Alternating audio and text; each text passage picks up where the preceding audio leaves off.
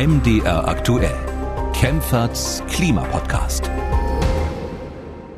Willkommen zu einer neuen Folge von Kempferts Klimapodcast, mit dem wir dabei helfen wollen, dieses riesige Thema Klimawandel besser zu verstehen. Und dafür ordnen wir politische Entscheidungen ein, wir erklären aktuelle Entwicklungen und wir sprechen auch über Studien und beantworten natürlich die Fragen der Hörerinnen und Hörer zu allem, was mit dem Klimawandel und der Energiewende zu tun hat. Ich bin Theresa Liebig vom Nachrichtenradio MDR aktuell und alle zwei Wochen sprechen mein Kollege Markus Schödel und ich mit der Wirtschaftswissenschaftlerin Professor Claudia Claudia Kempfert. Sie leitet die Abteilung Energie, Verkehr und Umwelt am Deutschen Institut für Wirtschaftsforschung in Berlin und sie ist Professorin für Energie, Wirtschaft und Energiepolitik. Hallo, Frau Kempfert. Hallo, ich grüße Sie. Auch in dieser Folge besprechen wir natürlich am Ende wieder eine Hörerfrage. Da geht es dieses Mal um den Strompreis, wie der sich zusammensetzt und warum er eigentlich immer weiter steigt, statt günstiger zu werden. Wir klären, was da dran ist. Außerdem besprechen wir eine gerade erst erschienene Studie, für die Jugendliche in Europa befragt wurden und die zeigt, trotz Krieg mitten in Europa ist der Klimawandel die größte Gefahr für junge Menschen in Europa, außer in einem ganz bestimmten Land. Dazu dann gleich mehr. Aber am Anfang geht es wie so oft im Moment natürlich um den Krieg in der Ukraine beziehungsweise die sehr konkreten Folgen, die die damit verbundenen Sanktionen gegen Russland auf unsere Energieversorgung haben. Wir sprechen als erstes über die Pipeline Nord Stream 1. Seit Montag fließt ja kein Gas mehr durch Nord Stream 1 und nachdem die Zufuhr in den letzten Wochen gedrosselt wurde, wohl aus vorgeschobenen fadenscheinigen Gründen, läuft jetzt die planmäßige Wartung und zehn Tage lang bleibt das Gas also erstmal weg. Und wenn wir jetzt mal einen Sprung machen zeitlich auf den 21. Juli, also auf den Tag, an dem die Wartungsarbeiten planmäßig enden, wovon gehen Sie dann aus, Frau Kempfert? Wird danach wieder Gas durch die Pipeline strömen oder nicht? Also das weiß im Moment schlichtweg keiner und es sind ja auch nicht die Sanktionen, wenn ich da gleich mal korrigierend eingreifen ja, darf, ja. die da im Moment äh, tatsächlich die ganzen äh, Querelen und, und Veränderungen hervorbringen, sondern das ist Russland selber. Erstmal hat Russland einen Krieg äh, begonnen, einen äh, unsäglichen Angriffskrieg und zum anderen ist es so, dass gerade beim Gas wir ja die ganze Zeit auch weiterhin Gas bezahlen. Mhm. Wir haben ja da keine Sanktionen verhängt, wir haben kein Embargo verhängt und äh, zahlen auch alle Rechnungen äh, und haben da ja auch Russland äh, üppige Gelder überwiesen. Wenn äh, Russland da jetzt drosselt, hat das eben nichts damit zu tun, dass wir irgendwelche Sanktionen gemacht haben, sondern weil Russland einfach geopolitisch, politisch äh, und wie auch immer agiert. Äh, und auffällig war ja, das hatten wir auch schon äh, besprochen, dass eben in dem Moment, wo drei Staatschefs in die Ukraine reisen, Deutschland, Italien, Frankreich, auf wundersame Weise die Gaslieferungen gedrosselt werden, angeblich, weil irgendwelche Turbinen fehlen oder mhm. irgendein Austauschteil äh, nicht da ist, was da alles genannt wird. Und so ähnlich ist es ja jetzt wieder, dass äh, man dann irgendwie im, im Unklaren lässt, ob man das jetzt irgendwie reparieren kann äh, und äh, ob man das will und ob man das wird. Fakt ist einfach, Russland könnte mehr liefern auch durch andere Transportrouten, insbesondere Polen oder auch die Ukraine. Das war in der Vergangenheit immer so, wenn, äh, wenn die Nord Stream 1 äh, Pipeline gewartet wurde, dann äh, wurde Gas geliefert über andere Routen und mhm. das findet nicht statt. Also insofern äh, kann man da nur Indizien zusammenzählen, äh, die, die wir ja hier tun müssen, weil keiner weiß, was Russland wirklich macht. Äh, und die geben eher Signale, dass das politisch motiviert ist als jetzt technisch. Und deswegen wissen wir einfach schlichtweg nicht, was da passiert. Es ist ja richtig, sich darauf vorzubereiten, auf unterschiedliche Szenarien. Das macht ja auch die Bundesregierung. Mhm. Von Tag eins hätten wir damit rechnen müssen. Ich habe immer gesagt, es kann sein, schon im Februar, im März, auch als wir hier schon öfters drüber sprachen, es kann sein, dass Russland einfach den Gashahn abdreht und zwar von heute auf morgen völlig willkürlich. Äh, und äh, jetzt sind wir in so einer ähnlichen Situation. Das ist ja alles so ein bisschen Katz-und-Maus-Spiel äh, und so wirklich unangenehm, weil keiner weiß, was Russland dann morgen macht. Das wollen die natürlich so, dass wir hier in Angst und Panik und Schrecken und, und so alles äh, da reagieren, dass die Demokratie äh, nicht mehr gefestigt ist, dass wir all das erleben, was wir jetzt erleben, das ist das Drehbuch äh, Russlands, welches wir hier durchspielen müssen. Und deswegen wäre es ohnehin besser, ich bin da nach wie vor der Meinung, wir hätten von Anfang an einen klaren Cut machen müssen, um das eben alles nicht zu erleben. Aber mhm. ähm, da äh, hätte, hätte, Fahrradkette ist jetzt eben so, aber ähm, wichtig ist eben zu sehen, Russland äh, führt uns hier mit dem Nasenring durch die Manege und wir müssen da weiter so leben, wie wir jetzt leben. Das ist alles mehr als unglücklich, ja. Die Panik, die Sie vorhin angesprochen haben, die jetzt auch herrscht und verbreitet wird, da sprechen wir gleich noch drüber, inwiefern die mhm. jetzt schon gerechtfertigt ist. Sie haben auch die Bundesregierung angesprochen, die sich natürlich versucht, bestmöglich darauf vorzubereiten. Und der Wirtschaftsminister Robert Habeck von den Grünen hat im Moment Hochkonjunktur, kann man sagen. Er gibt wirklich viele Interviews, was ja auch sein Job ist, das alles zu erklären. Er hat sich im Deutschlandfunk in einem relativ langen Gespräch auch zu der Frage geäußert, was passiert möglicherweise in Zukunft. Und das hören wir uns mal an, den Ton. Russland produziert ja noch Gas. Das ist nicht also so ganz leicht, ein Gasfeld, das exploriert wird, einfach abzustellen. Das ist kein Wasserhahn. Das Gas steht unter Druck und wird gefördert. Bisher wurde es jetzt, wo die Gasleitung nicht durch Nord Stream 1 erfolgte, in Speicher umgewandelt, aber die sind halt auch irgendwann voll. Russland wird sich auch überlegen müssen, wohin mit dem Gas. Man weiß es nicht. Es ist einfach eine Situation, wie wir sie noch nicht hatten. Alles ist möglich. Alles kann passieren. Es kann sein, dass das Gas wieder fließt, auch mehr als davor. Es kann sein, dass gar nichts mehr kommt. Und wir müssen uns ehrlicherweise immer auf das Schlimmste einstellen und ein bisschen für das Beste arbeiten. Und das fand ich ganz interessant, weil ist es denn realistisch, mhm. dass Russland oder beziehungsweise Gazprom auch auf dem Gas sitzen bleiben könnte und dann wirklich ein Interesse daran hat, möglichst viel wieder loszuwerden, auch an Deutschland, Österreich und äh, an Europa? Ja, klar. Also erstmal finde ich es auch super, dass ähm, Robert Habeck, also der Wirtschaftsminister, ja so viel erklärt und auch in diesem Interview ja sehr viel erklärt. Ist, ist wirklich äh, sehr gut, äh, weil er da auch Transparenz schafft. Und also man hat den Eindruck, er arbeitet da im Moment alleine in dieser Regierung, mhm. äh, weil alle anderen Minister irgendwie sich überhaupt nicht zu diesen ganzen Thematiken äußern, obwohl sie mit betroffen sind. Bildung, äh, Bau und Verkehr und alle. Und also das ist schon, schon wirklich auffällig. Aber das ist nur eine Seitennotiz. Äh, ja, er hat da völlig äh, recht. Es ist eben so, dass äh, Russland äh, das irgendwo mit dem Gas hin muss. Man kann Gasfelder nicht einfach schließen, äh, wie so ein Wasserhahn. Da hat er völlig recht. Also üblicherweise äh, in der Vergangenheit war es so, dass wenn die Nord Stream 1 Pipeline gewartet wurde, dann auch die Anlagen dort, die Produktionsanlagen auch gewartet werden. Da wird dann gedrosselt. Das kann man für ein paar Tage tun, aber eben jetzt nicht dauerhaft. Das heißt, auch die Ausweichmöglichkeiten, ähm, Gas muss man mit Pipelines oder Schiffen transportieren, äh, sind nicht in dem Umfang gegeben wie jetzt nach Europa. Und äh, wenn schon nicht durch die anderen Pipelines geliefert wird, ist in der Tat die Frage, wohin mit dem Gas. Zum Teil wird es vielleicht an China geliefert und äh, dort liefert er etwas mehr oder liefert Russland etwas mehr hin oder eben auch ein bisschen mehr Flüssiggas. Auch das ist ja möglich, aber eben nicht in den Mengen. Und insofern äh, bliebe dann nur abfackeln. Also das wäre fürs Klima noch viel dramatischer, weil das Gas dann auch noch in die Atmosphäre, also dann auch noch verbrannt in der Atmosphäre äh, gelangt. Das ist dann wirklich problematisch. Ähm, aber wir wissen es nicht, ähm, was Russland da macht und, und wo er auch mit dem Gas bleibt. Ähm, denn wichtig ist in der Tat äh, auch zu sehen, dass, dass Russland natürlich auch ein eigenes Interesse hat, Gas zu verkaufen. Also so langsam wird es ja immer enger. Im Moment ja noch nicht.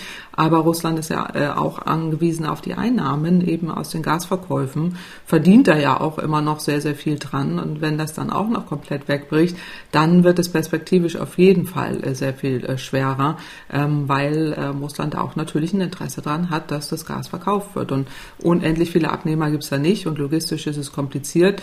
Also insofern denke ich auch, also es spräche eher dafür, dass das Gas weiterhin geliefert wird, zumal Russland ja jetzt selber auch schon angekündigt hat, gesagt hat, naja, sobald irgendwie dieses Teil da aus Kanada da ist, dann liefern mhm. wir auch wieder, dann äh, nehmen wir sie da mal beim Wort äh, und wir zahlen und so. Wir, wir sind nicht vertragsbrüchig geworden, äh, das wäre dann Russland und dann ähm, ist tatsächlich das Tischtuch vollkommen zerschnitten und äh, dann gibt es auch kein Zurück mehr. Aber weil Sie sagen, langsam wird es auch eng für Russland und die haben ein Interesse daran, das Gas zu verkaufen. Ich habe entweder gestern oder heute erst gelesen, dass Russland nach offiziellen Angaben ja trotz Krieg und dieser Sanktionen Haushaltsüberschuss äh, mhm, erwirtschaftet klar. hat.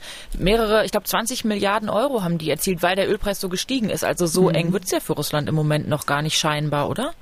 Nee, also erstmal haben wir auch noch kein Embargo. Das Ölembargo mhm. läuft ja erst Ende des Jahres. Da fallen dann die Einnahmen schon mal weg. Aber im Moment sprudelt da alles. Also es geht ja alles so weiter wie bisher, äh, außer eben die Sanktionen, die an anderer Stelle laufen. Das war ja auch immer ähm, das, was ich kritisiert habe. Man trifft Russland wirklich nur äh, wirklich ernsthaft, äh, wenn man an die Energielieferungen rangeht. Also Russland hat seit Kriegsbeginn 93 Milliarden Euro eingenommen, seit Kriegsbeginn. Und damit schwächt man Russland nicht, indem man immer mehr Geld überweist. Das ist ja auch äh, das, was ich immer fordere, dass man einen schnelleren Cut hätte machen müssen, was die Energielieferungen angeht. Aber es ist nicht so leicht, ich verstehe das. Äh, Regierungen müssen da auch äh, sich dann in Europa absprechen. Es geht um logistische Gründe, es geht um Handlungen und so weiter. Aber wir wären auch viel früher gezwungen gewesen, wirklich sehr viel effektiver und sehr viel ernsthafter in der, in der Materie äh, die Schnitte vorzunehmen. Das, äh, beim Öl ist es ja weniger kompliziert für uns wie beim Gas. Ähm, da, das ist natürlich kompliziert, gar keine Frage. Aber äh, wir hätten uns vorbereiten müssen, sehr viel mhm. mehr, als wir es äh, getan haben, gerade was das Sparen angeht.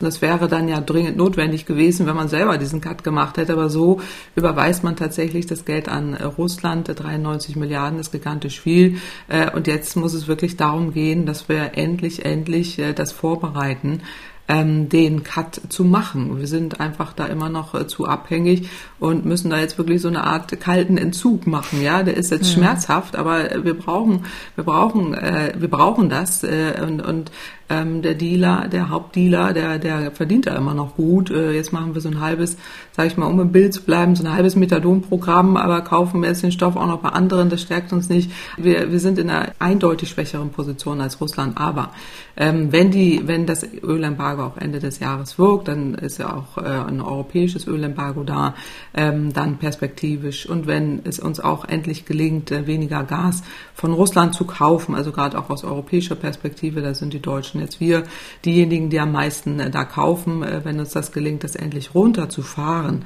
dann äh, hat Russland ein Problem, weil 61 Prozent der Einnahmen, der Staatseinnahmen sind diese Verkäufe aus fossiler Energie. Mhm. Das können sie teilweise kompensieren über China, Indien, andere äh, brauchen sicherlich auch was, äh, Pakistan, ostasiatischer Raum.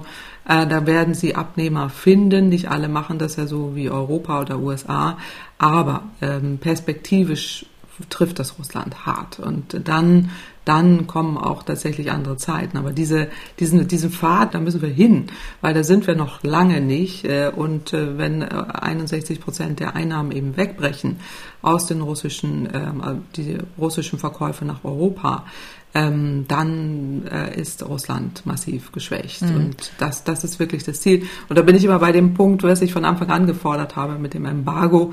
Ähm, wir, wir können da durchkommen. Es wäre, es ist politisch deutlich schwieriger. Also das ist natürlich für die Regierung schwieriger, aber äh, aus der Sicherheitssicht äh, und aus der Sicht, dass man ähm, auch Russland nicht weiter stärken darf, wäre das aus meiner Sicht nach wie vor sinnvoll gewesen.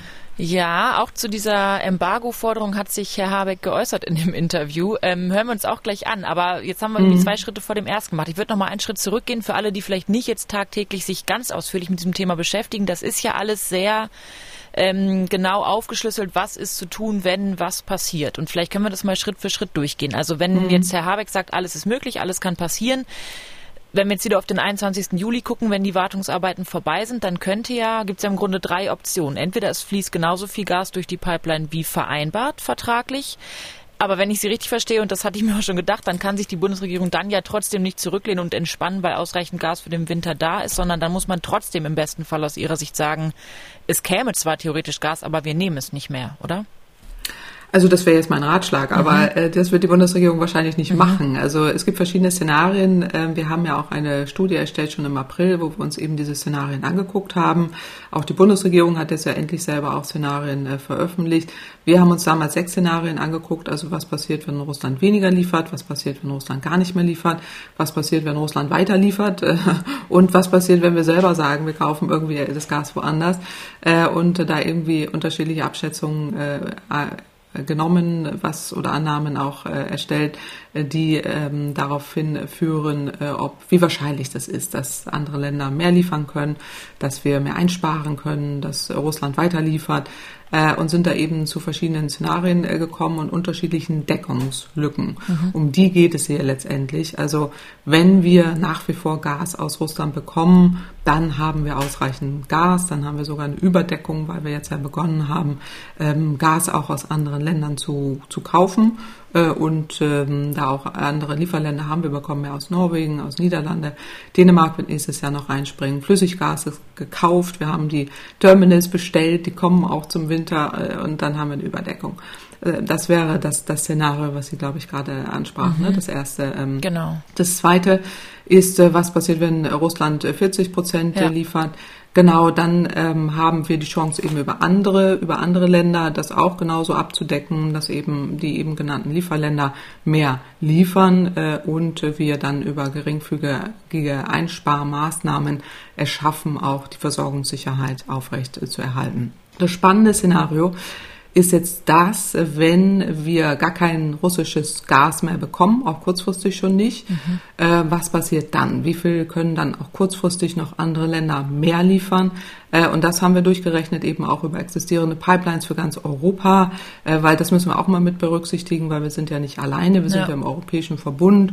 Andere Länder brauchen auch Gas äh, und kommen da eben zu dem Schluss, dass maximal eine Deckungslücke sein kann, die eben von 15, 20, 25 Prozent bis hin zu 30 Prozent im aller, aller schlimmsten Fall eintreten kann. Aber diese 30 Prozent sind jetzt schon obsolet, weil wir aktuell schon über 10 Prozent Gas einsparen, was schlichtweg daran liegt, dass der Gaspreis explodiert. Und wir leben in einer funktionierenden Marktwirtschaft. Das heißt, wenn der Gaspreis nach oben geht, sinkt die Nachfrage. Mhm. Und das, das ist schon passiert. Das heißt, wir reden dann von Deckungslücken von 15 bis 20 Prozent maximal. Äh, und die gilt es jetzt äh, dann eben über die Maßnahmen, die wir aktuell diskutieren, ähm, zu besprechen. Und was, wie, wie kann man das dann schaffen?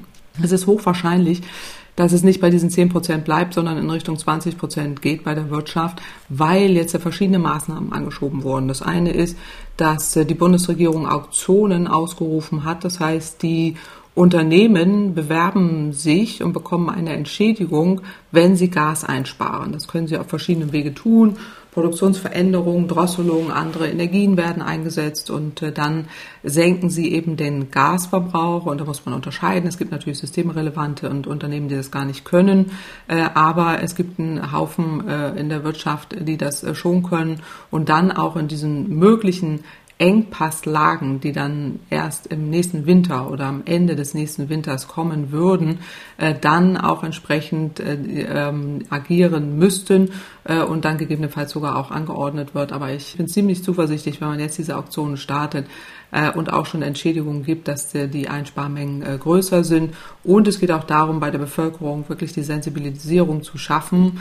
Das versucht man ja im Moment, äh, mhm. aber es gleitet mehr so in Richtung Panik und totale Horrorszenarien ab, ja. was natürlich auch wieder problematisch ist. Es geht eher darum zu sensibilisieren, liebe Leute, wir müssen uns darauf vorbereiten, dass es vielleicht ähm, eine Gasmangellage geben könnte. Die ist aus meiner Sicht wahrscheinlich, die Wahrscheinlichkeit ist gering, aber sie kann eben da sein.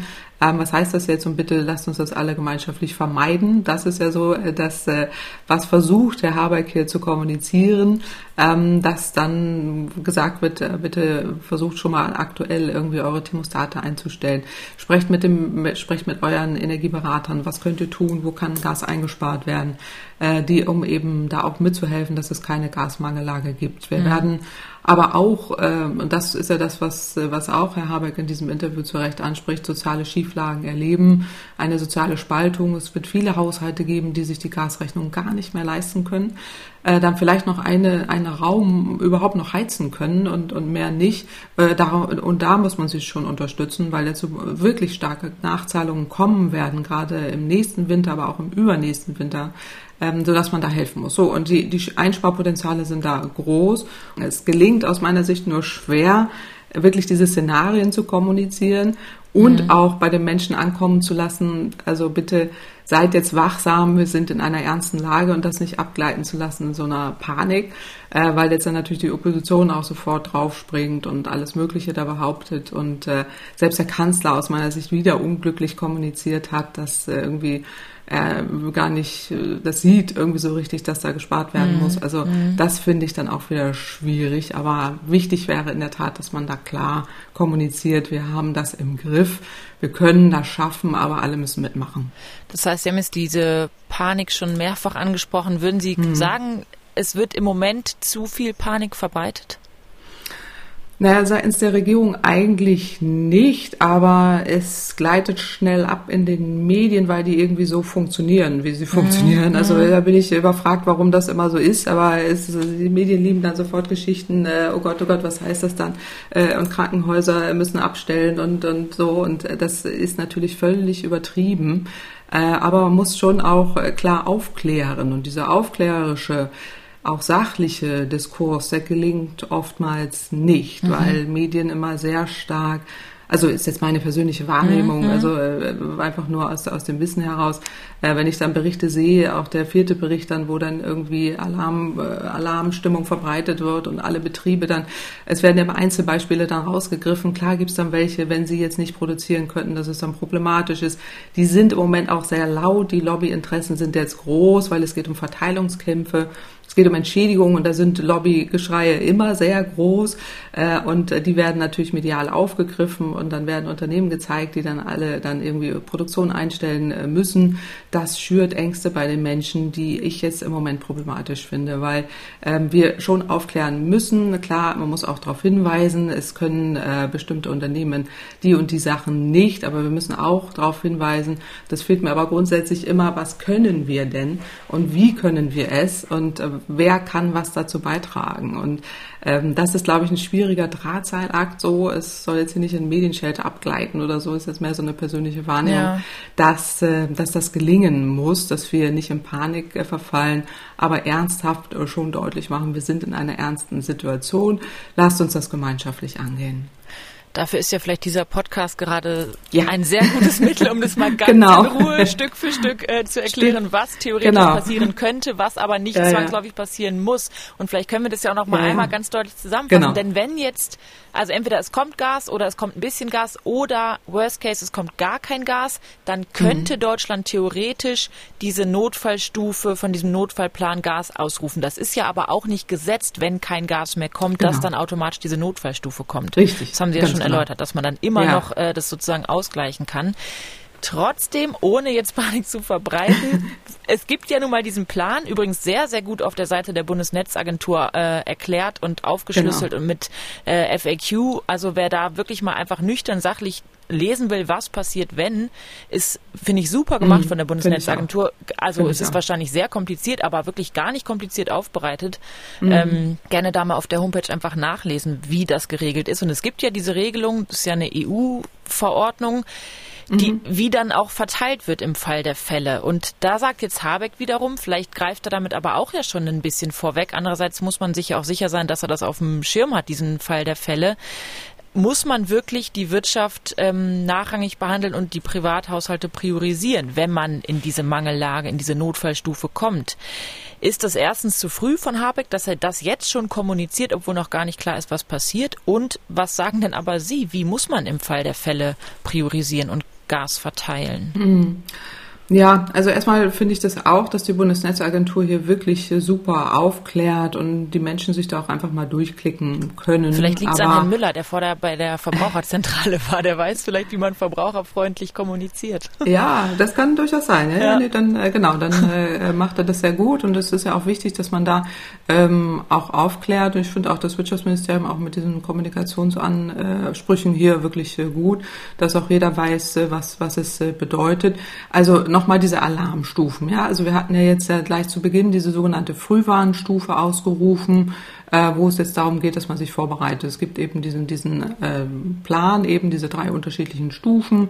Ähm, jetzt sind wir in der sogenannten Alarmstufe. Das heißt, äh, das gilt jetzt nicht, dass wir Alarm machen müssen. Das ist auch schon das Wort, was mhm. also ein bisschen schwierig, schwierig ist. Ähm, also diese Frühwarnstufe war ja nur deswegen da, weil wir da, wie Sie sagen, ja auch diese europäische Verordnung haben, dass man dann darauf hinweist, es könnte sein, dass es eine Verschlechterung der Gasversorgungslage geben kann. Der Staat greift nicht ein, also es ist nur dann beobachten, so, ne? Obacht. Ähm, das zweite ist eben die Alarmstufe, wo wir jetzt sind. Der Markt kann aber die Störung noch alleine bewerkstelligen. Die trifft äh, jetzt eben oder tritt in Kraft, wenn, wenn ähm, eine Störung oder auch eine, eine außergewöhnliche Lage da ist. Und die haben wir jetzt ja natürlich. Man muss es weiter beobachten. Wir sind in einer ernsten Lage, die ist ähm, aber zu bewerkstelligen. Ähm, und wir können, wir haben jetzt keine Störungen oder Ausfälle, so wo man da jetzt explizit äh, vorgehen äh, muss. Äh, und äh, sie kann aber vorbereiten eben auf, auf die nächste Stufe. Äh, und jetzt in dieser, in der jetzigen Stufe, das hat man ja auch diskutiert, was heißt das jetzt, diese Alarmstufe, können dann eben auch die Unternehmen, die erhöhten Kosten, die sie haben. Jetzt muss man ja auch einzelnen Unternehmen helfen, auch finanziell diese Überbrückungen zu leisten. Äh, können die dann auch diese hohen Kosten weiterreichen, äh, auch ihre Einkaufspreise direkt an die Kunden weiterreichen. Da gab es jetzt auch Diskussionen mhm. über diese sogenannte Preisanpassungsklausel, die die Regierung da ja vorgenommen hat. Ähm, das muss aber auch erstmal aktiviert werden. Da gibt es auch keinen Automatismus. Also da ist man jetzt an so einem Findungsprozess, äh, inwieweit man da Unternehmen hilft, inwieweit man aber auch Kunden schützt und inwieweit man eben auch da Möglichkeiten schafft, dass ähm, das alles gut funktioniert und dass jedes Unternehmen da weitermachen kann, aber die Kunden jetzt nicht reihenweise Gas abgestellt bekommen, weil sie das eben nicht mehr bezahlen können. So, das ist so ein Austarierungseffekt, an dem wir im Moment sind. So, und das ist jetzt die Alarmstufe, in der wir jetzt sind. So, jetzt reden wir über die nächste mögliche Stufe, die sogenannte Notfallstufe. Das heißt, der Staat greift ein weil es eine konkrete Gasmangellage gibt, die, da sind wir noch lange nicht. Und ich halte es auch nicht für ausgemacht, dass sie wirklich eintritt, wenn wir eben äh, auch wirklich verschiedene Dinge tun. Äh, vier Dinge nenne ich da immer. Das erste ist, äh, dass man eben aus anderen Ländern Gas bezieht. Das haben wir eben schon erläutert. Das zweite ist, dass die Speicher gut gefüllt sind. Das ist der nächste wichtige Schritt. Die sind im Moment gut gefüllt, über 66 Prozent. Das geht auch weiter. Es füllt sich weiter. Das ist gut. Also wir sind da vollständig im Plan. Die Speicher müssen dann bis zum Beginn des Winters auf 80, 90 Prozent gefüllt sein. Dann äh, sind wir da auf einer sicheren Seite. Das dritte ist das Sparen. Und das ist im Moment ja so schwierig zu kommunizieren. Ich hatte eben schon von den Auktionen für die Unternehmen gesprochen ähm, die dann sich bewerben können, die Entschädigungen kriegen, aber auch die Haushalte können natürlich was tun, nach Möglichkeit zu versuchen, eben Gas einzusparen, äh, wo es nur geht, äh, oder auch schon die Heizung austauschen, zumindest anschieben, den, den Prozess, weil die, die dicke Rechnung kommt ja jetzt noch nicht, noch nicht so äh, zu diesem Winter, die kommt zum nächsten Winter. Ja. Und bis dahin hat man ja vielleicht schon mal eine Heizung dann auch ausgetauscht. Das wäre mein dringender, äh, dringende Empfehlung und nicht mit einer, nicht mit Fossil ausgetauscht, sondern mit was anderem. So, und jetzt reden wir aber über die Notfallstufe. Ja, das heißt, es gibt eine Störung der Gasversorgung. Es gibt eine erhebliche Verschlechterung der Versorgungslage und die marktbasierten Maßnahmen, alles, was ich aufgezählt habe, Preise, Auktionen äh, und, äh, und auch Reaktionen äh, der Gasnachfrage greifen nicht mehr. Das heißt, jetzt gilt es darum, diese sogenannten geschützten Kunden die Gasversorgung sicherzustellen. Der Staat greift ein. Um das gilt es jetzt. Äh, also wir reden jetzt über so ein paar Wochen, sage ich mal, zum Ende des Winters. Äh, Herr Habeck sprach in dem Interview von mehreren Monaten. Das halte ich mhm. wirklich für komplett übertrieben, aber äh, gut. Also insofern, jetzt geht es darum, was sind geschützte Kunden? Das war ja auch Ihre, Ihre Frage. Ja. Und das ist ganz klar geregelt auch mit diesem Gasversorgungsplan, auch dem Bundeslastverteiler. Dazu gehören Haushalte, soziale Einrichtungen wie auch etwa Krankenhäuser und Gaskraftwerke, die zugleich auch der Wärme, die Wärmeversorgung von Haushalten sicherstellen. Das sind die sogenannten geschützten Kunden. Und das ist auch sinnvoll, das zu halten. Das war ja Ihre Frage. Jetzt ja. ist es natürlich, wir sind in einem Verteilungskampf. Jedes Unternehmen sagt jetzt, ich bin systemrelevant. Also da kommen ja die dollsten äh, teilweise auch, auch wirklich die dollsten Sachen hervor, wenn man so die Medienberichte sieht, was da auf einmal alles systemrelevant ja. ist. Äh, aber da muss man jetzt aufpassen. Ne? Also das geht wirklich um die Versorgung dieses Landes äh, auch um äh, die Gasversorgung, äh, auch mit Lebensmitteln natürlich, das ist wichtig, aber Krankenhäuser, Polizei, also alles der, der Staat, der muss funktionieren, ähm, aber jetzt nicht äh, Luxusgüter. Ja, die, ähm, da können wir dann vielleicht auch mal ein paar Wochen drauf verzichten, würde ich sagen. Aber das ist jetzt der Verteilungskampf und dieses Unternehmen will da Entschädigungen, deswegen ist das so laut. Mhm. Aber Sie sagen, so wie es im Moment auf EU-Ebene geregelt ist, so ist es sinnvoll, ja? Das ja, muss nicht absolut, absolut. Nein, ich will es auch nicht umdrehen. Ich glaube, der Herr Habeck ist da auch missverstanden worden, dass er das nicht umdrehen wollte. Aber ähm, diese geschützten Kunden, das sollten wir auch so lassen. Wir dürfen ja auch nicht vergessen, gerade bei den Haushalten, man kann es ja auch schwer pauschalisieren, weil es gibt Alte, es gibt Kranke, es gibt äh, ja alle möglichen Menschen, die, die eine gewisse Wärmeversorgung brauchen. Äh, da kann man nicht einfach sagen, wir regeln das jetzt irgendwie runter und mhm. nehmen da die Priorisierung raus. Das geht nicht. Ginge das denn in der Praxis überhaupt, dass ähm, plötzlich im Winter alle Heizungen kalt bleiben? Also dass einfach das Gas abgestellt wird? Also geht das in der Praxis? Kann, das ist ja jetzt in Diepoldeswalde, mhm. die eine Wohnungsgenossenschaft hat es ja schon runtergeschraubt und dann wird das warme Wasser über Nacht abgestellt und so. Also punktuell geht es offenbar. Aber ist es in der Praxis möglich, dass ein Land kalt bleibt, sozusagen? Also das ist auch wirklich völlig, äh, völlig äh, jenseits jeglicher Studien, ja, dass ja. jetzt gar kein Gas mehr fließt. Wir haben Gas im Überschuss auf den Weltmärkten zur Verfügung. Also es gibt so viele Länder, die Gas liefern können. Äh, und wir sind ein reiches Land. Ich muss das immer wieder sagen. Wir zahlen die hohen Preise.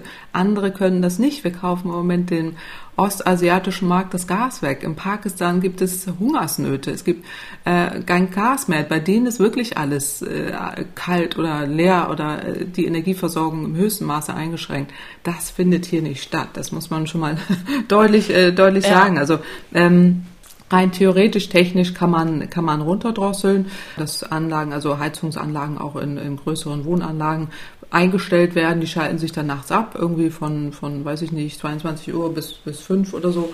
Das passiert sowieso schon und das sind so technische Maßnahmen, um die es jetzt auch geht in der aktuellen Debatte, dass man da ein bisschen, ähm, das ein bisschen großzügiger gestaltet, ohne dass die Wohnungen dann wirklich kalt sind.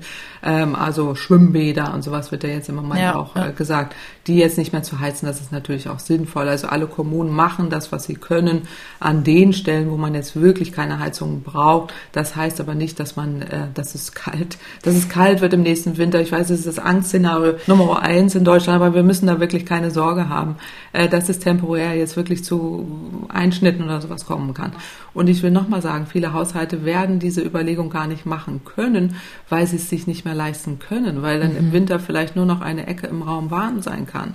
Äh, und äh, das, das ist eher das, äh, das mögliche Szenario, was man, da, was man da angucken muss. Aber ich warne auch jetzt, ich sehe irgendwie, jetzt werden Heizlüfter gekauft ja, oder irgendwie sowas. Ja, ja. Das hilft natürlich überhaupt gar nicht. Also, ähm, sondern da muss man jetzt wirklich da im, im Verbund jetzt gucken, wie man sich da gut abstimmt, aber jetzt nicht in Angst und Schrecken da irgendwie sich jetzt noch Holz, Holz in die Wohnung legen und dann anfangen, irgendwie noch was anzuzünden oder sowas, um Gottes Willen. Also das, mhm. das nicht, sondern wirklich besonnen überlegen, äh, es geht hier wirklich um ein paar Grad weniger und nicht, äh, nicht um das große Frieren.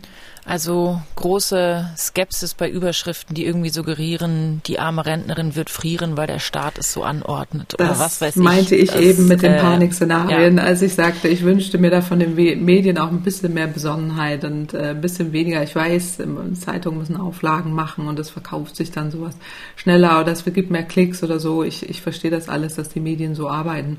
Aber die, es gibt auch eine zusammengehörige Verantwortung der gesamten Gesellschaft gegenüber mhm. und da ist ein bisschen besonderer, sachlicher und auch wirklich zu informieren, anstelle Panik zu schüren oder Emotionen. Ich weiß, es ist schwer, aber also ähm, äh, weniger Emotionen, ein bisschen mehr sachlicher und wirklich äh, ähm, da eher auf die Seite der Bundesnetzagentur gucken und, äh, und sehen, was da alles äh, im Moment möglich ist und, ja. und sich vorbereiten. Das wäre mein dringender Wunsch, dass man wirklich da ruhig bleibt, besonnen bleibt, aber sich vorbereitet und, und äh, überlegt, wo man weniger verschwenden kann, muss. Ja.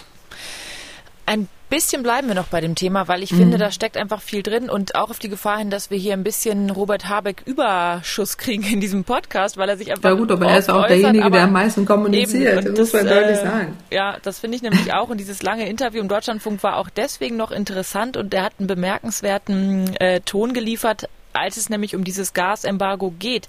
Wenn jetzt gar kein Gas mehr fließt aus Russland, dann möglicherweise hätte es ja im Ergebnis, wäre es dasselbe Ergebnis wie bei einem Embargo. Das wurde ja auch relativ früh nach Beginn des Krieges von vielen Menschen gefordert, auch aus der Öffentlichkeit. Es gab dann einen offenen Brief, den unter anderem Luisa Neubauer unterschrieben hat. Ich weiß, Stefan Rahmsdorf, der Klimaforscher, hat den mit unterzeichnet und Sie, Frau Kempfert, stehen auch mit auf diesem, ja. auf diesem offenen Brief. Und wir hören noch mal kurz, was Robert Habeck selbst ähm, zu diesem Gasembargo gesagt hat. Sie erinnern sich an den Anfang der Debatte oder an den Kriegsausbruch. Da gab es eine, ich glaube sogar eine große Mehrheit in Deutschland, ein sofortiges Gasembargo zu machen. Und ich habe damals schon gesagt, ich glaube den ökonomischen Berechnungen nicht. Es gab eine Reihe von namhaften Ökonomen und Ökonominnen, die gesagt haben, ach, so ein bisschen weniger Wachstum, das macht nichts. Jetzt, wo es konkreter wird, großes Schweigen.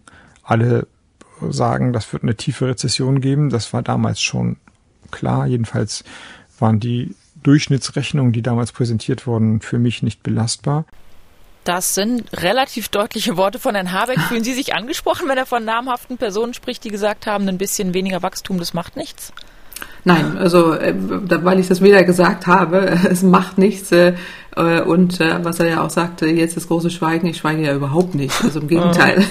Ich sage ja nach wie vor, das habe ich eingangs schon gesagt, das äh, Embargo ist nach wie vor wichtig und auch richtig. Also ich bin nach wie vor der Meinung, dass es besser gewesen wäre.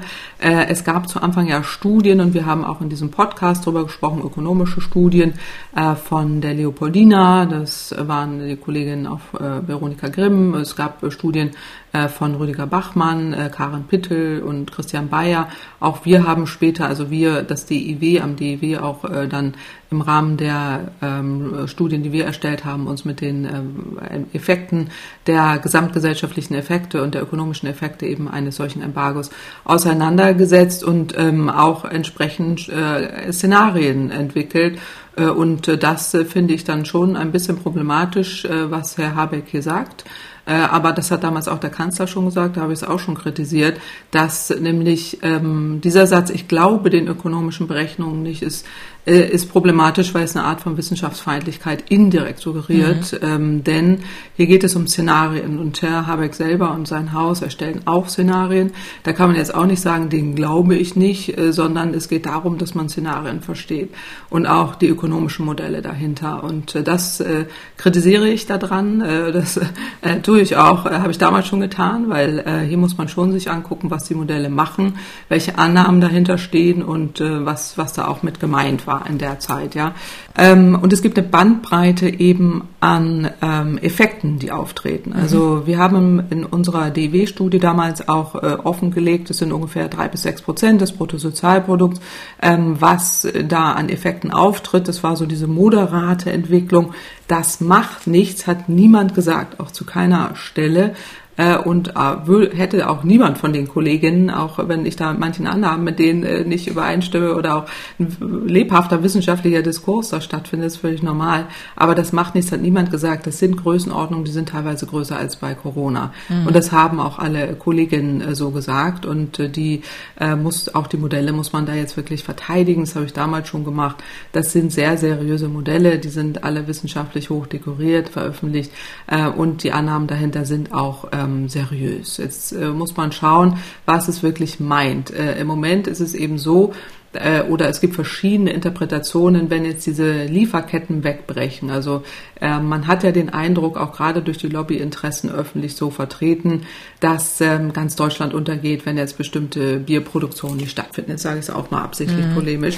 Äh, und äh, dann ähm, das ganze Land untergeht. Äh, und da sind natürlich auch bestimmte Lobbyinteressen im Hintergrund, da bestimmte Entschädigungen zu erpressen, sage ich mal. Auch eine Panikmache zu schüren, von Massenarbeitslosigkeit zu reden. Da höre ich im Übrigen heute auch nichts mehr von. Der ähm, damalige BASF-Chef, der ja von von, äh, diesen ähm, Massenarbeitslosigkeiten gesprochen hat, äh, ist ja heute in den Schlagzeilen, weil sein Unternehmen irgendwie äh, Quartalsergebnisse macht, die allen Erwartungen äh, deutlich über dem sind, was alle Erwartungen vorher waren. Das heißt, er macht üppige Gewinne in diesem Krieg.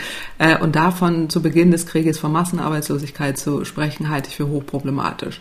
Und die Regierung lässt sich oder ließ sich auch und lässt sich noch immer sehr stark eben von solchen Wirtschaftsinteressen beeindrucken. Äh, und äh, das mal vorsichtig zu sagen. Mhm. Äh, und tut dann so die wissenschaftlichen Erkenntnisse da ein bisschen ab. So nach dem Motto, das glaube ich nicht und andere haben da eher recht. Das finde ich tatsächlich problematisch. Da wäre auch mein dringender Ratschlag an den Wirtschaftsminister, das nicht zu machen, weil es ist schon wichtig, dass man da auch wissenschaftliche Erkenntnisse hat, die, die da auch durchgerechnet haben, was das bedeutet. Und dass dann eben auch negative wirtschaftliche Folgewirkungen da sind. Das zeigen auch unsere Studien äh, in der gesamtwirtschaftlichen Analyse, äh, die eben auch in diese Größenordnung gehen. Ähm, die Frage ist eben, ist es beherrschbar oder nicht? Dass es einzeln, dass es auch wirklich in ganzen Branchen tiefe Einschnitte geben wird, bedeutet, wenn wir von drei bis sechs Prozent des Bruttosozialprodukts reden, das bedeutet das gleichzeitig. Es heißt nicht nichts, sondern es ist schon gravierend. Die Frage ist eben, eben, wollen wir das erleben und wollen wir das selber machen. Ich bin nach wie vor der Meinung, ich hatte es eingangs schon erläutert, dass ich es falsch finde, Russland seit Beginn des Krieges 93 Milliarden mhm. Euro mhm. zu überweisen äh, und der munter seinen Krieg fortführt und das ganze Leid in Europa fortführt, Russland uns destabilisiert, auch demokratisch destabilisiert, uns insgesamt destabilisiert, äh, ist es richtig, das Gas fließt noch, aber er erpresst uns in einer Art und Weise, die ich hochproblematisch finde. Dass da bestimmte Wirtschaftsinteressen im Hintergrund stehen und dass ein Wirtschaftsminister da auch Sorge treffen muss, dass er im Team Vorsicht ist und nicht im Team Attacke, das verstehe ich.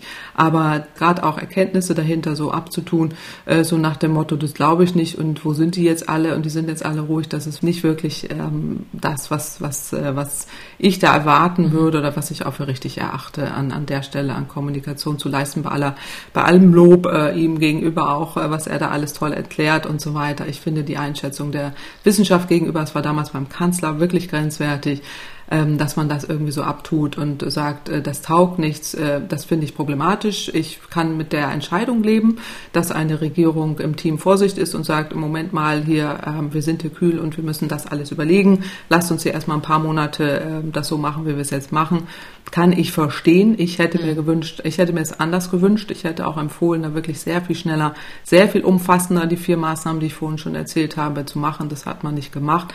Ähm, eben weil man auch gar nicht so in der Bredouille war, aber weil man auch nicht alles gleichzeitig machen kann. Ich verstehe das alles. Aber ähm, das, äh, da spreche ich jetzt im Namen der Wissenschaft und äh, bei allen äh, freundschaftlichen und teilweise auch nicht freundschaftlichen äh, Zusammenhängen, ich die mit den genannten Personen habe, äh, ist das, äh, die würde ich alle in Schutz nehmen und alle und auch wirklich für die sprechen, ähm, dass die Wissenschaft hier selber äh, redlich arbeitet und die Modelle auch äh, absolut in Ordnung sind und äh, man eben in Szenarien sich reindenken muss und daraus Rückschlüsse ziehen muss. Das ist der Unterschied zwischen Wissenschaft und Politik, das hatten wir ja hier auch ja. schon öfters dass, äh, dass, man, dass das nicht eins zu eins ist, sondern wir ja. geben Empfehlungen, wir rechnen was durch und die Politik muss eigene Entscheidungen treffen. Und da würde ich ja den Wirtschaftsminister auch sagen, alles gut, äh, äh, beruhig dich wieder und äh, die Wissenschaft macht weiter ihre, ihre Studien und ähm, bitte nehmt es auch zur Kenntnis. Vielleicht hört er es. ich Im, glaube nicht äh, er, aber zumindest sein, sein Stab ja. äh, oder so. Wir ne? schicken es einfach proaktiv an die Pressestelle und dann können Sie es ja weitergeben. Das müssen, also, ja, aber das, das müssen wir, glaube ich, nicht. Aber, aber äh, bei all der guten schon, Kommunikation, er darf halt auch nicht zu salopp und zu flapsig dann irgendwie werden und so reinrutschen ins, äh, ja, wie Sie schon sagen, ins Wissenschaftsfeindliche. Wenn das einem so locker über die Lippen geht, das ist dann wahrscheinlich wirklich problematisch. Ja, ich glaube, das locker über die Lippen finde ich in Ordnung. Also ich rede gerne auch so, wie er da redet und ich finde auch das Nord Norddeutsche, da wie er da redet, fühle ich mich sehr zu Hause mit. Aber, ja, ich meine, ähm, wenn es dann zu locker wird und er sagt, ja, nee, aber nichts. da ist eine Grundhaltung hinter. Das, das ist der Punkt. Das ist nicht mhm. wegen locker, sondern da ist eine Grundhaltung hinter, die sowohl bei ihm jetzt durchblitzt, als auch beim Kanzler oder auch generell bei manchen Politikern. Und das finde ich problematisch, das kritisiere ich. Ah, okay, also das, weil ich hätte eher gedacht, dass ihm das so ein bisschen vielleicht rausgerutscht ist, weil er an sich absolut dahinter steht, aber na, das denke ich an dieser Stelle ja. nicht. Und das kann er ja vielleicht aufklären, aber es denke ich nicht, beim Kanzler ganz sicher nicht, so wie er kommuniziert hat äh, und das auch hinterher nicht korrigiert hat. Aber hier ist auch eine gewisse Grundhaltung dabei. Das ist sehr stark. Ich bin ja häufig auch in Kommunikation mit Unternehmen, die, mhm. die äußern sich so und sagen dann, ja, guckt nicht auf diese ollen Modelle da, das mhm. ist alles total falsch. Wir haben ja ganz andere Berechnungen. Unsere BASF geht, die, geht den Bach runter. Massenarbeitslosigkeit, ja, wo ist die jetzt, die mhm. Massenarbeitslosigkeit? Das stärkste Quartalsergebnis ever. Aber die reden so und dann geht's vielleicht auch schnell mal in so eine DNA mit über, dass man mhm. denkt, naja, gut, wir bewerten das jetzt nicht über. Das, was uns da Lobbyisten erzählen, ja. ist auch viel wert. Das ist ja auch nicht falsch, aber es gilt hier eine, eine Grundhaltung zu finden, allen gegenüber offen zu sein. Interessant. Ich werde genau hinhören künftig und das mal im Blick behalten, wie Sie sich äußern. Eine allerletzte Frage noch und dann sind wir mit diesem ganzen Thema Gaslieferung ja. äh, für diese Folge zumindest durch. Russland liefert zwar nicht mehr über Nord Stream 1, aber dafür mehr über die Ukraine nach Europa. Das hat zumindest ähm, äh, sagt äh, Russland selber, dass da über die Pipeline oder über den Eingangspunkt Sucha, hatte ich gelesen, wird mehr geliefert als noch vor ein paar Tagen. Sie sagten ja auch am Anfang schon, wenn planmäßig diese Wartungsarbeiten sind, dann fließt das Gas eben über andere Pipelines und es ist ja nicht so, dass das Gas fehlt, sondern das ist ja politisch so gewollt, dass jetzt gar mhm. nichts mehr fließt. Dass die jetzt mehr über die Ukraine nach Europa liefern, nützt uns aber trotzdem nichts, ja, weil das zu wenig ist, als dass wir damit die Reserven in Europa merklich auffüllen könnten. Oder was ist von diesen Lieferungen zu halten? Ja, rein theoretisch würde es uns helfen, wenn die denn da wären. Also äh, sie sind nicht da. Das ist einerseits äh, so, dass minimalistisch etwas mehr geliefert wird. Russland sagt jetzt ja, die Ukraine hat uns das äh, hat das abgelehnt, was mhm. was auch wiederum nicht stimmt. Also sie könnten liefern, tun es aber nicht. Äh, und äh, da kommt auch nicht so viel mehr an. Es wird minimalistisch etwas mehr geliefert, aber ähm, das ist nicht das, was wir sowohl bräuchten als auch wirklich das kompensieren, was sie normalerweise durch Nord Stream 1 äh, geliefert hätten. Und deswegen ähm, ist ja auch die Bundesnetzagentur hat ja auch sofort abgewunken und sagt, das sind jetzt gar nicht die Liefermengen, die, eigentlich, die wir eigentlich bestellt haben. Äh, sie, sie nutzen aus politischen Gründen einfach die anderen Lieferwege nicht. Das ist sowohl die Ukraine-Leitung als auch die polnische Leitung ist ja seit, seit, seit Beginn des Krieges sogar davor schon leer. Äh, auch die könnte man nutzen. Also wenn man wirklich liefern wollte, könnte man das und das ja. passiert nicht. Also insofern eindeutig politische Gründe, dass das nicht gemacht wird, aber es wird alles Mögliche behauptet. Das kennen wir jetzt ja schon, äh, dass da immer gesagt wird, wir liefern irgendwas. Das ist aber nicht so. Also insofern äh, muss man da jetzt einfach abwarten, was da kommt. Ja, das machen wir auch. Zumindest für diese Folge soll es das mit diesem Thema jetzt erstmal gewesen sein. Ja. Wir schauen jetzt auf eine aktuelle Studie, die sich unter anderem mit dem Klimawandel und der Sorge von jungen Leuten vor diesem Klimawandel beschäftigt. Davor würde ich ganz gerne noch kurz eine Empfehlung abgeben und zwar für einen anderen Podcast von den Kolleginnen und Kollegen ganz aus dem Norden, vom NDR nämlich. Die haben den Podcast, machen zurzeit den Podcast Mission Klima, Lösungen für die Krise. Und da gibt's schon, wenn ich es richtig gesehen habe, 20 Folgen davon davon und da wird immer wieder unermüdlich darüber gesprochen, welche Lösungen kann es denn geben für die Klimakrise. Da ist dann unter anderem Thema, wie Kopenhagen mit Fernwärme das Klima rettet oder wie man als Einzelperson sehr wohl CO2 sparen kann, haben wir hier auch schon oft drüber gesprochen. Oder es ist Thema, wie ein Startup aus der Nähe von Amsterdam die Modebranche klimafreundlich revolutionieren will. Also gerne auch diesen Podcast über konstruktive Lösungen sozusagen dem Klimawandel zu begegnen mal anhören. Vor allem dann, wenn Ihnen der Optimismus, den Sie hier ja normalerweise immer verbreiten, Frau Kempfert, auch heute wieder, finde ich. Sowieso. Ähm, immer. Wenn, wenn das Menschen noch nicht ausreicht, was ich mir kaum vorstellen kann, dann gerne nach Mission Klima in der ARD-Audiothek mal suchen und die Arbeit der Kolleginnen und Kollegen da hören zu diesem wichtigen Thema. Ja, super, super Podcast, ja. Mhm. Genau. Jetzt kommen wir aber zu der Studie für diese Folge und zwar ist das eine Studie der TUI Stiftung mit dem Titel Junges Europa 2022 Klimakrieg Corona, wie junge Europäer über die Weltkrisen denken. Und das ist eine repräsentative Studie. Dafür wurden im April 22 mehr als 6000 Teilnehmerinnen und Teilnehmer zwischen 16 bis 26 Jahren befragt online und zwar aus mehreren europäischen Ländern. Deswegen finde ich es so interessant. Aus Deutschland, aus Frankreich, aus Spanien, aus Griechenland, aus Italien, aus Polen und auch aus Großbritannien. Und bezogen auf den Klimawandel ist das Ergebnis, junge Menschen in Europa fühlen sich stärker durch den Klimawandel bedroht als durch die Corona-Pandemie und auch als durch den Krieg in der Ukraine. Überrascht Sie das etwas oder hatten Sie das ohnehin erwartet? Überrascht mich in keinster Weise, habe ich auch so erwartet, weil ich bin auch häufig im Austausch mit vielen jungen Menschen, auch aufgrund des Themas und ähm, deckt sich komplett äh, mit den Sorgen, ähm, die die jungen Menschen haben. Ich erinnere mich, im letzten Podcast hatten wir darüber gesprochen, äh, oder mit Herrn Schödel hatte ich vor ein paar Wochen, glaube ich, darüber gesprochen, als es darum ging, dass der Kanzler ja die ähm, bei einer Veranstaltung die sogenannten schwarz gekleideten Demonstranten ja. da irgendwie in so eine rechte Ecke da abgetan hat. Das sind alles diese jungen Menschen, die aus Verzweiflung agieren und äh, die, jetzt kann man wieder darüber diskutieren, über die Art der, der, der Methode, wie dann da irgendwie demonstriert wird, sich da irgendwo anzuketten oder anzukleben oder so äh, oder zu stören und so, das kann man alles kritisieren, aber was tatsächlich äh, weder der Kanzler noch viele Menschen begriffen haben, ist, wie stark die Sorge bei den jungen Menschen sind. Das hatte ich damals schon erklärt und heute wieder, weil da ist einfach eine tief sitzende Sorge, da sind Ängste da, da sind Depressionen da. Ähm, das sind sehr ernstzunehmende Sorgen, die wir ja auch als Gesellschaft adressieren müssen und die aus meiner Sicht eben dann durch so einen Kanzler, der das da irgendwie abtut und auch jetzt jüngst wieder bei einer Diskussionsrunde, wo wieder eine junge Frau saß, das sehr deutlich ähm, auch artikuliert hat, wieder äh, so reagiert hat, so nach dem Motto, naja, also ähm, ähm, stellen Sie sich mal nicht so an. So sage ich jetzt mal absichtlich mhm. ein bisschen flapsig. Und da, da, das zeigt ja eben die Studie, dass es jetzt nicht ein Mensch oder eine Frau oder drei gekleidete schwarze Menschen, ähm, sondern es ist eine breite, breite Basis an jungen Menschen, die sich ganz, ganz viele Sorgen machen und die fühlen sich bedroht durch den Klimawandel, aber auch durch den Krieg, auch durch Corona. Es ist wirklich eine ganz, ganz schwere Zeit für die Menschen. Äh, nicht nur durch die Corona-Zeit, sondern auch jetzt noch der Krieg, der da oben drauf kommt, jetzt noch der Klimawandel.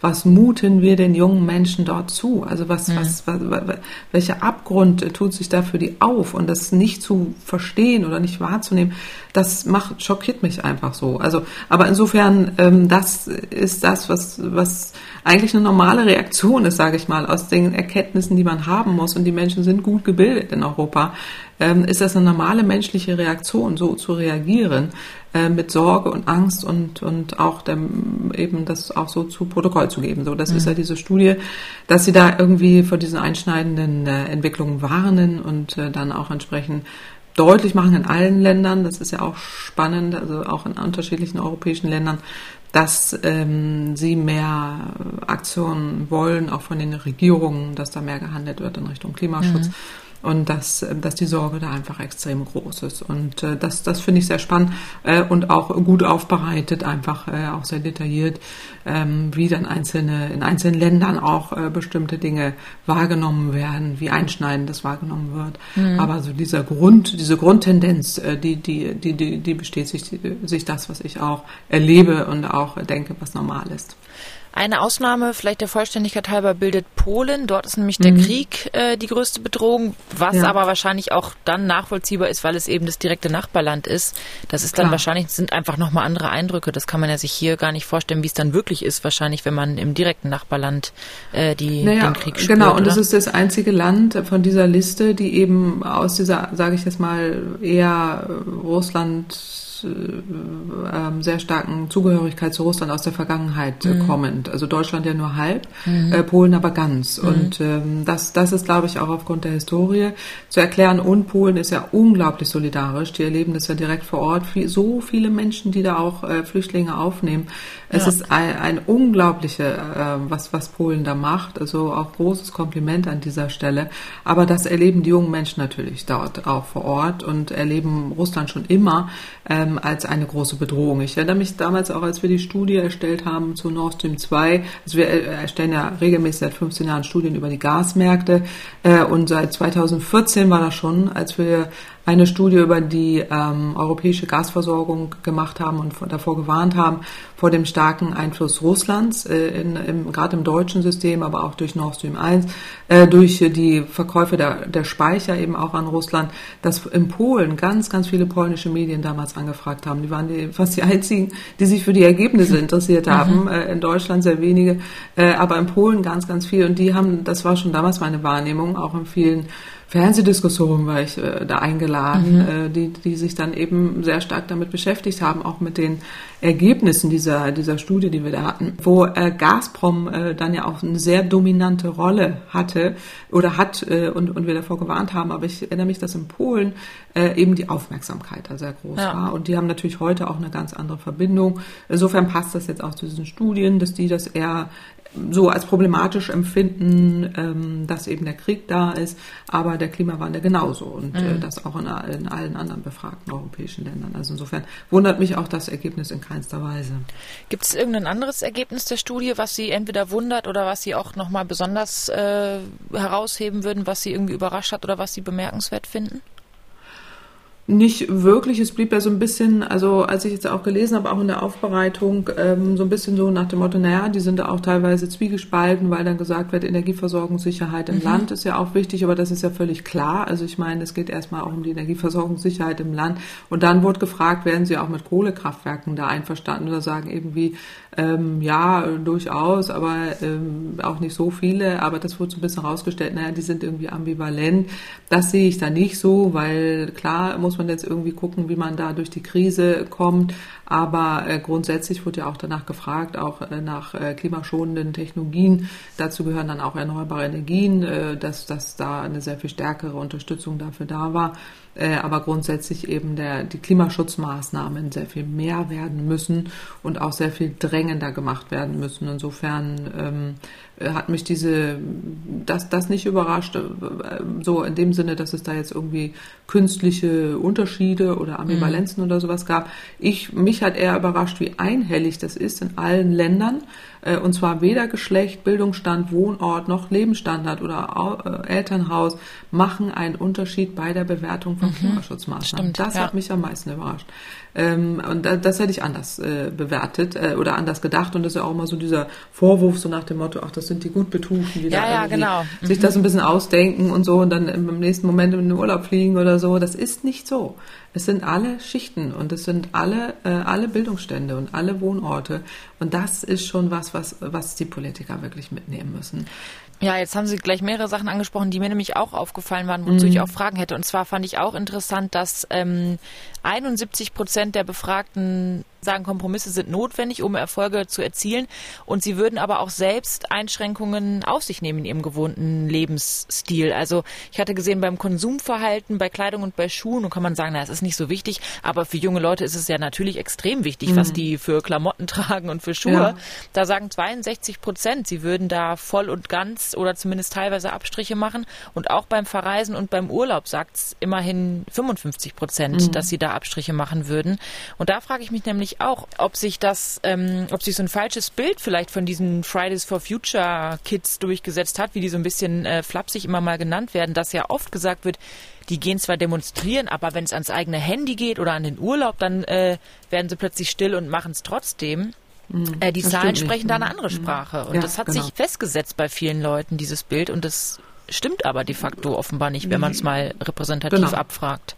Ja, das hat sich festgesetzt, weil bestimmte Interessengruppen das auch so wollen, ja. dass das sich festgesetzt hat, die dann immer sagen, na gut, das sind jetzt irgendwie gut Betuchte und morgen steigen sie in den Flieger und sind dann im Urlaub und das stimmt überhaupt nicht. Also das, das ist natürlich klar äh, und das deckt sich auch nicht mit, äh, mit dem, was, was junge Menschen heute, wie sie leben, was, was sie da bewegt und, und wie sie sind und auch was, was sie erlebt haben. Auch diese psychische Gesundheit ist natürlich extrem wichtig. Und natürlich sagen die Leute dann, die jungen Menschen da, natürlich verzichte ich auf, auf das und das, äh, wenn, wenn es damit gelänge, irgendwie Maßnahmen gegen den Klimawandel umzusetzen. Das ist, äh, finde ich, auch völlig, äh, völlig normale Reaktion, ähm, aber natürlich auch der dringende Wunsch, dass da mehr Maßnahmen kommen äh, und vor allen Dingen auch sehr klug ja auch äh, argumentiert, die Maßnahmen gegen den Klimawandel sichern die zukünftige Freiheit. Mhm. Und das nehmen die sehr bewusst wahr, dass ihnen die Freiheit genommen wird. Und das ist ja de facto auch so. Wir kommen ja, ich sage jetzt mal, wir Älteren auch dann die, diese, diese Vorbehalte haben, na gut, die machen das dann trotzdem. Das ist ja das, was uns eher geprägt hat. Wir sind in die Flieger gestiegen, wir sind in den Urlaub geflogen, wir sind, äh, wir, wir, kaufen Klamotten äh, und tun dann so, naja gut, das ist jetzt halt eben so und haben der Jugend mhm. eben diesen Scherbenhaufen hinterlassen. Und die müssen jetzt damit umgehen und wissen sehr genau, okay, das, was ihr da macht, geht sowieso nicht so weiter. Ähm, die Frage ist eben nur, wie, wie hart uns das noch trifft. Und das ist, finde ich, eine sehr, sehr realistische Sicht auch auf die Dinge. Und äh, das darf man nicht mit unserer, ich sage jetzt mal, der älteren Brille oder der noch älteren Brille äh, mhm. auf die Jugend gucken, weil die haben eine ganz andere Wahrnehmung und eine sehr, sehr äh, auch ähm, sehr gesunde Wahrnehmung, sage ich mal, äh, dessen, was da auf sie zukommt und sind da einfach auch gut gebildet. Das ist ähm, in Europa haben wir einfach da auch in den Ländern ähm, eben, wir sind hier, wir sind wirklich haben wir Europa geschaffen. Das ist ja das Wunderbare, ja, dass, äh, dass, dass wir Europa haben und dass wir in diesen Ländern da ja eben auch äh, so tolle Jugendliche haben, die jetzt aber eben mit diesen Schulden, mit, mit all den Hinterlassenschaften jetzt leben müssen. Hm. Und die Politik Nehmen Sie es ernst genug aus Ihrer Sicht oder müssten die noch mehr tun, um auch solche Wählergruppen sozusagen mit einzubeziehen in ihre Entscheidung? Ich meine, man darf in den meisten Ländern ja erst ab 18 wählen, insofern ist es mhm. noch nicht mal Wählerschaft, aber sie werden ja früher oder später zu potenziellen Wählern. Ignoriert die Politik das zu sehr oder ja, also ich meine, in Europa gibt es den Green Deal, das geht schon in die richtige mhm. Richtung, es wird auch adressiert und ich finde auch gerade die europäische, das Europäische Parlament, auch die Europäische Kommission hat sich sehr geöffnet und ist auch sehr offen eben auch für diese äh, für diese ähm, zukünftigen Menschen, die dann auch in diesem Land, äh, in ganz Europa in den Ländern leben werden und ähm, aber in den jeweiligen Ländern können natürlich mehr passieren. Das ist immer abhängig jetzt von politischen Mehrheiten, das verstehe ich alles. Und ähm, da muss man sie besser abholen. Wir dürfen auch nicht vergessen, es sind nicht nur die Menschen vom Morgen, sondern die haben auch alle Eltern und Großeltern. Und äh, die sitzen da genauso. Und das erlebe ich ja auch so häufig, dass gerade auch Menschen auf mich zukommen und sagen, na, ich selber habe mir da irgendwie nie so richtig Gedanken gemacht. Erst seitdem mein Enkel und meine Enkelin oder mein mhm. Kind, mein, mhm. so mir das da erzählen und wie, wie äh, schockiert die da sind äh, und wie belastend das für die ist, mache ich mir da Gedanken. Äh, das, das erlebe ich auch sehr, sehr häufig und das sind verdammt viele. Und das ja. ist eben auch eine Mehrheit äh, dahinter. Äh, und da gilt es dann eben nicht nur, dass man jetzt Jugendliche oder irgendwie potenzielle Wählerschichten, auch die haben alle Großeltern, die alle anders sozialisiert sind, gar keine Frage, und dann eher diese Vorbehalte haben und sich das dann deswegen auch rechtfertigen. Naja gut, die wollen da jetzt irgendwas und kaufen trotzdem total viel. Das ist ja für uns irgendwie so eine Legitimation, einfach so weiterzumachen, zu sagen, na gut, die erzählen viel, machen aber was anderes. Das, das ist, äh, das steckt ja dahinter. Dann soll es das für die Studie gewesen mhm. sein. Und wir kommen zum Abschluss noch zur Frage eines Hörers. Und zwar hat uns Herr Majewski aus Dresden eine Frage geschickt per Sprachnachricht an klimapodcast.mdraktuell.de. Und diese Adresse können Sie natürlich wie immer auch gerne nutzen, wenn Sie Fragen an äh, Frau Professor Kempfert haben.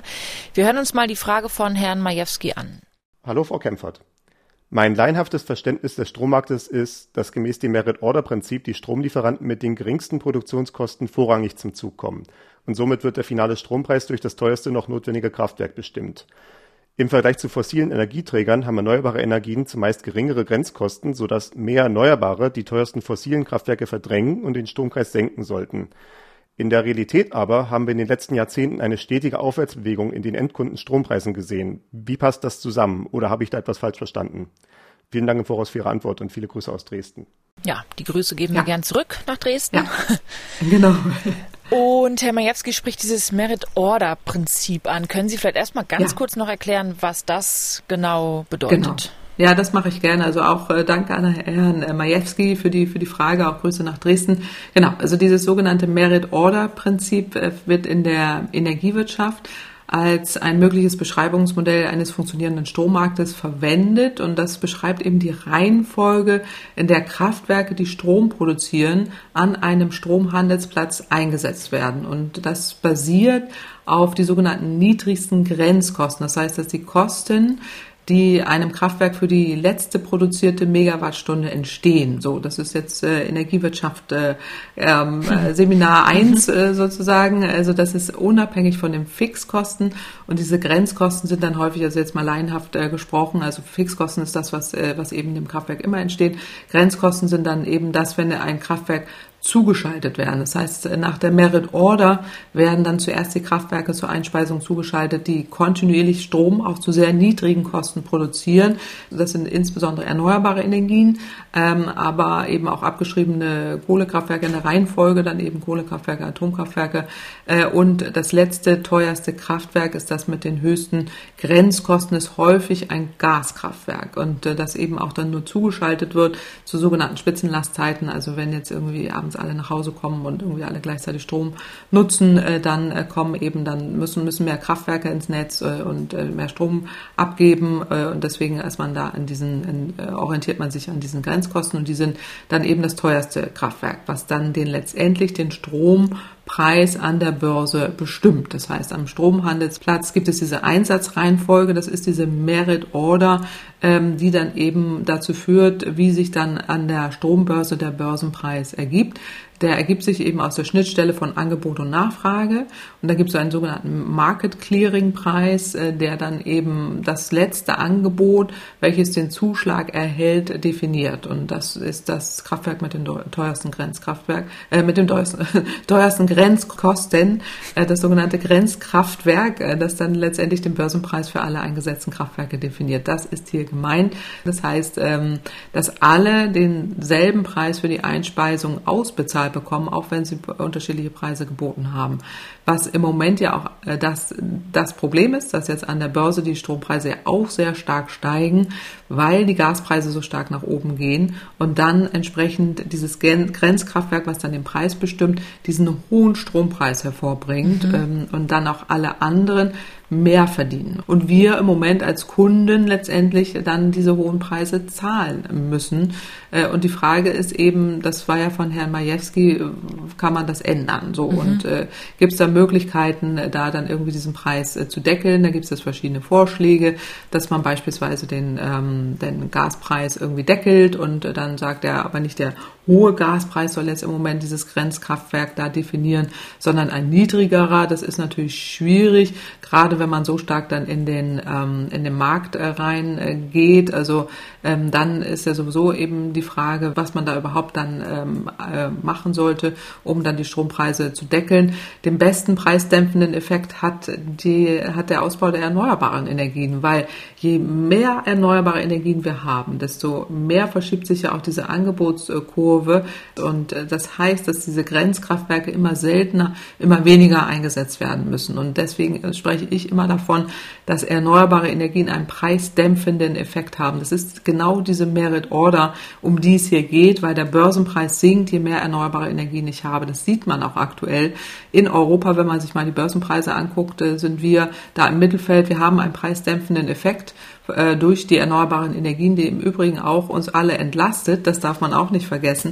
Gibt es auch verschiedene Studien, auch aus der Vergangenheit, wo dann bis zu 40 Milliarden Euro errechnet wurden, die wir einsparen mhm. äh, durch die erneuerbaren Energien. Im Moment ist es leider so, dass wir jetzt ja durch diese hohen Preise von, von Gas äh, dann eher übrige Zusatzgewinne für alle Energie, also alle Stromunternehmen ähm, erwirken, äh, und damit ähm, dann entsprechend äh, äh, da auch Einnahmen gerade von den von den Unternehmen und die uns fehlen letztendlich, also wo wir diese einsparenden Effekte nicht so stark haben, aber dennoch, äh, wenn man mal sieht, in Frankreich explodieren im Moment die Strombörsenpreise, obwohl die so viel Atomkraft haben, die eigentlich mhm. in der Merit Order relativ weit vorne sind, aber die sind zum größten Teil ausgefallen. Die Hälfte der Kraftwerke sind nicht am Netz. Auch dort explodieren im Moment die Strombörsenpreise. Die verstaatlichen jetzt ja alles, weil sich das da alles gar nicht mehr rechnet äh, und so. Aber das ist jetzt nur eine Nebenbemerkung. Also die Frage ist dann letztendlich, was kommt bei den Verbrauchern an? Und in der Tat ist es im Moment so, dass der Strompreis ja sinkt ähm, aufgrund der abgeschafften EEG-Umlage. Also wir haben im Moment jetzt im Juli 2022 haben wir 32,7 Cent pro Kilowattstunde und ähm, wir hatten vorher 37,1. Also das ist das, was der Verbraucher im Moment im Durchschnitt zahlt. Aber es gibt drei Bestandteile bei dem Stromkundenpreis. Bei dem Endkundenpreis, das sind die Steuern, die Netzentgelte und die Kosten für die Energieerzeugung. Und das ist sehr interessant. Also, also einmal die Steuern und Abgaben, die EG-Umlage, die jetzt nicht mehr da ist. Wir haben die Mehrwertsteuer, die Stromsteuer und dann irgendwie so sonstige Abgaben. Also, aber im Moment ist es so, dass sich es verschiebt dass der Anteil der Konzerne sehr hoch ist. Also der Stromerzeugungsanteil, äh, der liegt im Moment bei 44 Prozent des Strompreises. Das war früher ganz anders. Da waren wir irgendwie, also ich, wenn wir mal so zehn Jahre zurückgucken, würde ich sagen, war der Anteil für die Konzerne war, war eher so 25 Prozent. Der Rest waren staatliche Abgaben. Also es war ganz anders herum. Und jetzt ist es so, dass der größte Teil des Kuchens äh, von dem hohen Strompreis geht in die Stromerzeugung. Und da wäre jetzt die Frage, ob man nicht eine sogenannte Übergewinnsteuer oder sowas macht, ja, oder zumindest das System ändert. Ähm, da gibt es auch Vorschläge, wie man eher dann so ein Marktdesign ändert. Das heißt, so heißt es in der Fachsprache, um wegzukommen von dieser Merit Order äh, um da eben auch eine gewisse, ähm, also eine gewisse, so, so mehr so ein Handelsplatz äh, hat, sage ich jetzt mal ganz allgemein äh, gesprochen, äh, um dann eben auch diese diese hohen Mitnahmeeffekte, die da derzeit da sind, nicht äh, zu haben. Äh, und da gibt es verschiedene Vorschläge, wie man das machen kann. Man könnte jetzt auch mal temporär sagen, wir probieren das mal aus und setzen die Merit Order aus mhm. äh, und machen dann eher ähm, bilaterale Verträge oder eher eine andere, andere Grundlage eben, um die Kosten dort zu bestimmen.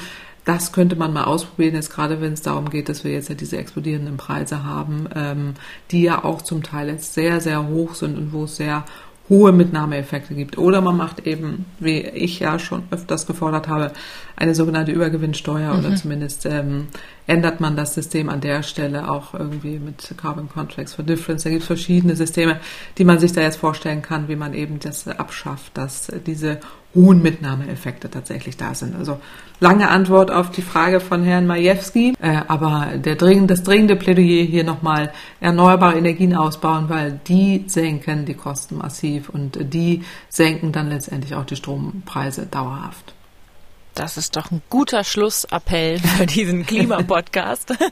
Denn damit sind wir am Ende von dieser Ausgabe. Und nochmal der Hinweis, wenn Sie auch eine Frage haben an äh, Frau Professor Kempfert zum Thema Klimawandel, vielleicht auch jetzt zur eigenen Heizung oder wo man vielleicht noch wirklich sinnvoll Energie sparen kann, was einen eben im Moment so beschäftigt oder was auch immer Sie wissen wollen zum Thema Klimawandel, dann schreiben Sie gerne eine E-Mail an klimapodcast.mdraktuell.de oder Sie können uns Ihre Frage auch direkt auf den Anruf beantworten Reporter sprechen und zwar unter der Nummer 0800 40 40 008. In zwei Wochen gibt's dann die nächste Folge und vor allem auch die letzte Folge vor der Sommerpause. Also vielleicht gern bis dahin nochmal Fragen schicken. Danach gehen wir dann nämlich in eine längere Pause. Erstmal aber in 14 Tagen wie gewohnt mit Markus Schödel noch eine Folge und mit Ihnen natürlich, Frau Kempfert. Ich bin dann erstmal raus. Wir sehen uns erst oder hören uns erst nach der Sommerpause mhm. wieder. Aber in zwei Wochen mit Markus Schödel und bis dahin danke ich Ihnen sehr für Ihre Antworten, für die Einordnungen, für den Optimismus, den Sie wieder verbreitet haben und das Beruhigen äh, ja. in, dieser, in diesen Zeiten. Und Dankeschön und eine schöne Woche. Danke Ihnen, schön, dass ich dabei sein durfte und äh, alles Gute, schönen Tag. Tschüss. Tschüss. MDR aktuell. Kempferts Klimapodcast.